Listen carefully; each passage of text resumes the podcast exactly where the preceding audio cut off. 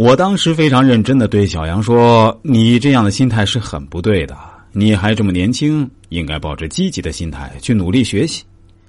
你现在每天都跟书打交道，你这里每天进进出出那么多好书，你随便看看也可以提升自己啊。”他回答说：“他父亲对书感兴趣，但是他自己不喜欢。要不是他父亲非让他经营书店，他才不愿意呢。我真的替他感到非常悲哀。”要知道，他可是在武汉大学附近开书店呀。这个书店里售出去的书，可真是改变了一代武汉大学学子的命运。这些人里面，到现在有人成了两院院士，有人成了大企业家，还有很多社会名流。但他作为这个书店的老板，却没有因为这些书籍改变自己的命运。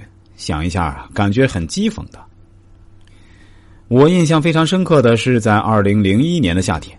NBA 总决赛的第一场，当时我们学校停电了，但是小杨的店里却有电，于是我就带了几个朋友过去他店里看直播。小杨很高兴啊，认为我是他的朋友，而我的朋友呢，自然也是他的朋友，于是非常热情的招待我们。那又是泡茶，还搬来小板凳之类的。这个小杨肚子里虽没什么货，但却是个超级话痨，不管他懂不懂的东西，都要插几句话，显得自己很厉害的样子。可能就纯粹是为了刷存在感吧，大家身边是不是也有这样的二愣子呢？当时的比赛是湖人队对阵七六人队，很多年龄稍微大点的朋友啊，可能还都有印象。当时的比赛啊，奥尼尔连续罚丢过两次篮，这个时候小杨又是语出惊人的冒出一句：“这比赛水平太差了吧，连守门员都没有，哎，他居然也罚不进去。”听到这话，我和小伙伴们都惊呆了。拜托，这可是 NBA 的总决赛啊！这比赛水平能差到哪里去吗？实际上，老球迷都知道，二零零一年总决赛的第一场，那是一场非常经典的比赛。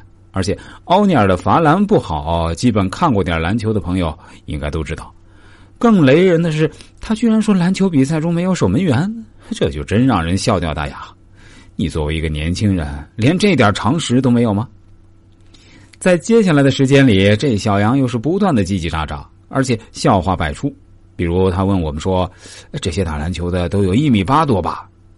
我作为他的朋友，还是想让他在这儿少说几句，别丢脸了。